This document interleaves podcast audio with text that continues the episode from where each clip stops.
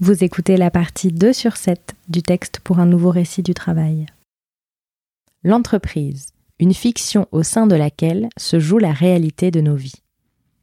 La langue peut donc être créatrice d'une nouvelle réalité. Mais qu'est-ce que la réalité?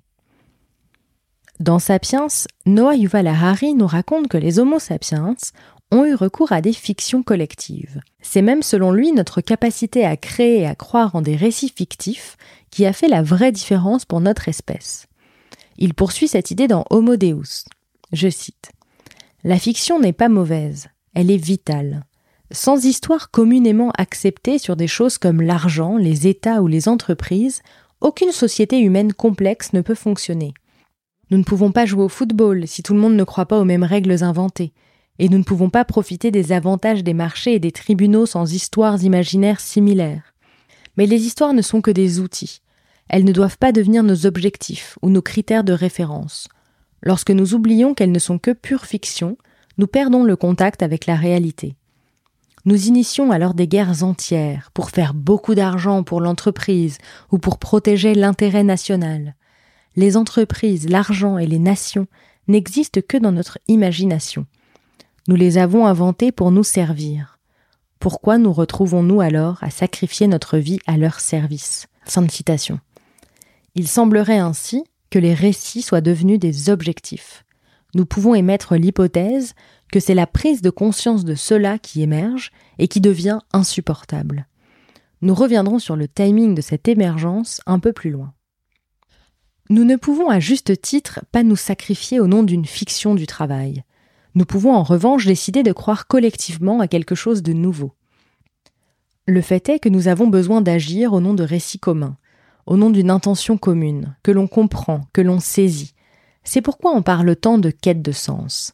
Il existe des récits qui cherchent à nous astreindre et à nous contraindre, et des récits qui nous libèrent.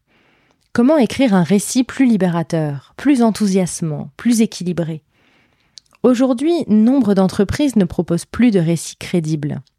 Et peut-être que le sens que nous mettons collectivement derrière le concept de travail n'est plus un récit porteur non plus. Pour agir au nom d'un récit commun, il faut croire à celui-ci. Contrairement au monde littéraire de la fiction, où l'on suspend de manière consentie son incrédulité pour se laisser embarquer dans l'histoire, j'ai toujours adoré cette notion de suspension of disbelief, nous ne pouvons pas rester incrédules face aux enjeux soulevés par notre monde actuel. On parle de plus en plus du besoin de réhumanisation au travail, moi la première. Je crois que c'est précisément là que se joue quelque chose.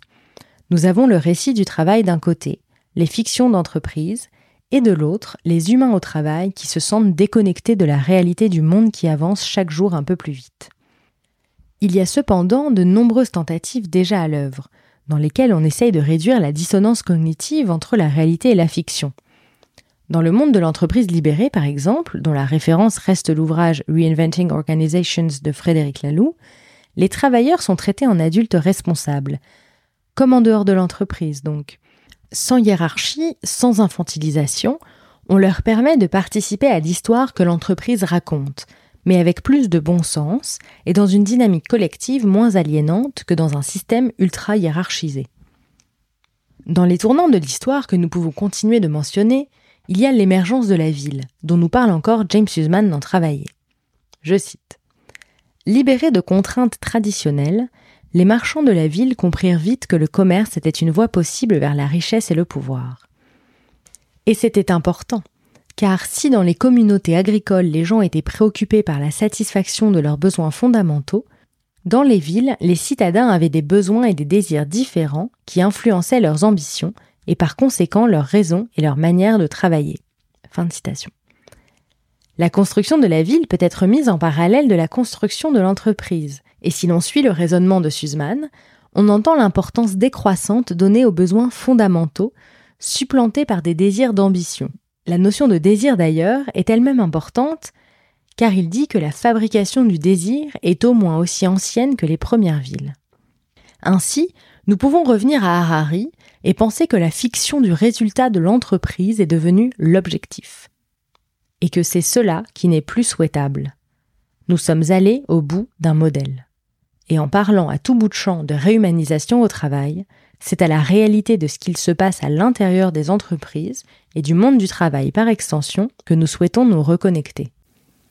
Car si l'entreprise est une fiction, une histoire à laquelle une, plusieurs, des milliers, parfois des millions ou des milliards de personnes décident de croire ensemble, c'est bien la réalité de la vie, de nos liens, de nos émotions qui se jouent à l'intérieur. On s'y retrouve en relation avec les autres et aussi avec nous-mêmes. Nos interactions ne sont pas fictives. Et les récits des entreprises ont des conséquences réelles sur nos vies. Dans le premier épisode du podcast L'entreprise de demain, Delphine Zanelli interroge Dominique Steller, conférencier titulaire de la chaire Mindfulness, Bien-être au travail et paix économique à l'école de management de Grenoble. Il nous confirme que l'on passe notre vie à créer des représentations de ce qu'est la réalité, et que le lieu principal de notre stress est un stress relationnel. Il poursuit en expliquant qu'une grosse partie de son travail est d'essayer d'éclairer des angles morts qui correspondent la plupart du temps à des croyances qu'on a développées et qui deviennent des vérités alors qu'elles ne sont que des représentations de la vie. Ces petites phrases deviennent des croyances qui deviennent des vérités, comme si plus rien n'était faisable autrement.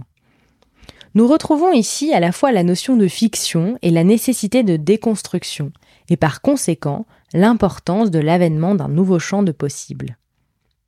En nous appuyant sur la réalité de ce qu'il se passe dans les cadres fictionnels, nous pouvons créer un nouveau cadre. J'abordais déjà la question des émotions en entreprise dans mon manifeste. Celles-ci font partie intégrante de qui nous sommes et sont présentes à chaque seconde de nos vies. Et pourtant, on essaie parfois de les étouffer. C'est Charles Darwin, avec son ouvrage L'expression des émotions chez l'homme et les animaux, publié en 1872, qui a commencé à théoriser les émotions.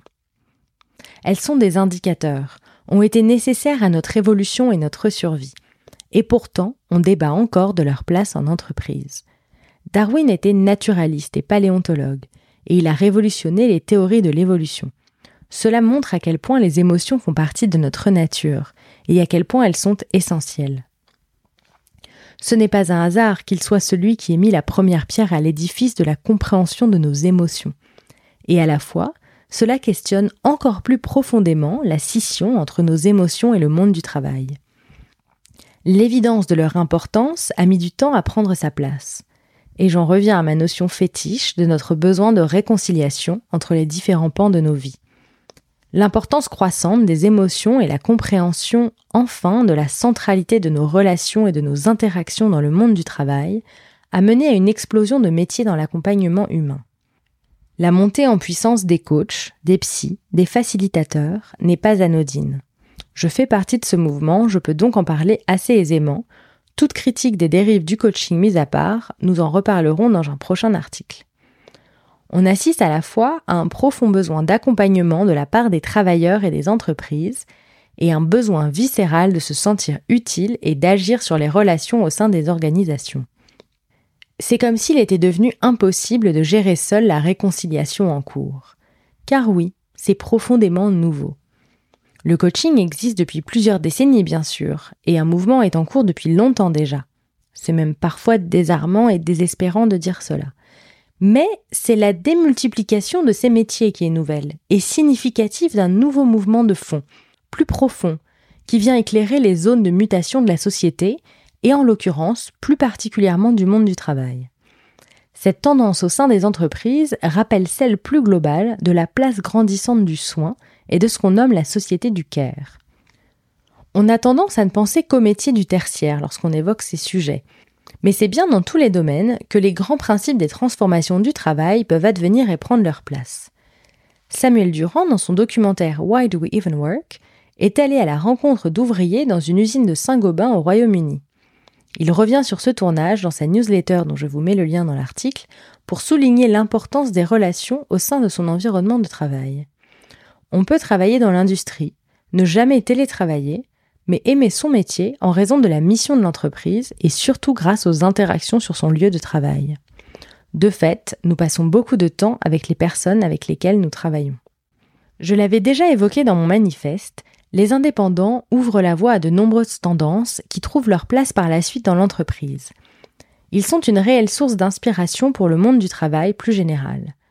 Un des axes qui revient de plus en plus fréquemment dans mon écosystème en ce moment est celui du choix des personnes avec qui l'on travaille. J'en témoigne d'ailleurs fréquemment autour de moi, et particulièrement depuis quelques mois grâce à mes rencontres au cours de ma formation de coaching et à celle du collectif de podcasteuses formidables SOWO que nous avons créé avec Sophie Plumer, Delphine Zanelli, Jeanne Deplu et Léa Audrin. Nous apportons du soin à nos relations, et cela entre en écho avec nos conditions de travail et l'alignement de nos valeurs et de nos identités. En ayant des entreprises cohérentes avec nos vies, avec qui nous sommes profondément, nous ne pouvons qu'adhérer au récit que nous faisons de notre propre travail. Nous en sommes les auteurs. Je parlais dans mon premier texte de soi personnel et de soi professionnel. Je crois qu'il était déjà question d'une forme de fiction à laquelle on a envie ou pas de participer. En étant indépendante, je construis mon propre récit. Je ne participe pas à celui d'une entreprise dont le récit fictif ne résonnerait pas avec moi. Je crois pourtant profondément que nous pouvons tous, y compris dans le monde du salariat, coécrire le récit de nos vies personnelles et professionnelles. Nous pouvons non seulement décider ou non d'adhérer au récit d'une entreprise en particulier, et aussi réfléchir collectivement au récit global du travail pour l'avenir. Pour cela, je crois qu'il ne faut pas partir de la fiction existante pour écrire un nouveau récit, mais de la réalité évoquée à l'instant. En commençant par donner une plus grande place à ce qu'il se passe réellement, nous allons pouvoir redéfinir le cadre dans lequel nous interagissons et donc redéfinir le travail et ce que l'on en attend. Retrouvez la partie suivante dans votre application de podcast ou en lien dans la description de l'épisode. Thank you.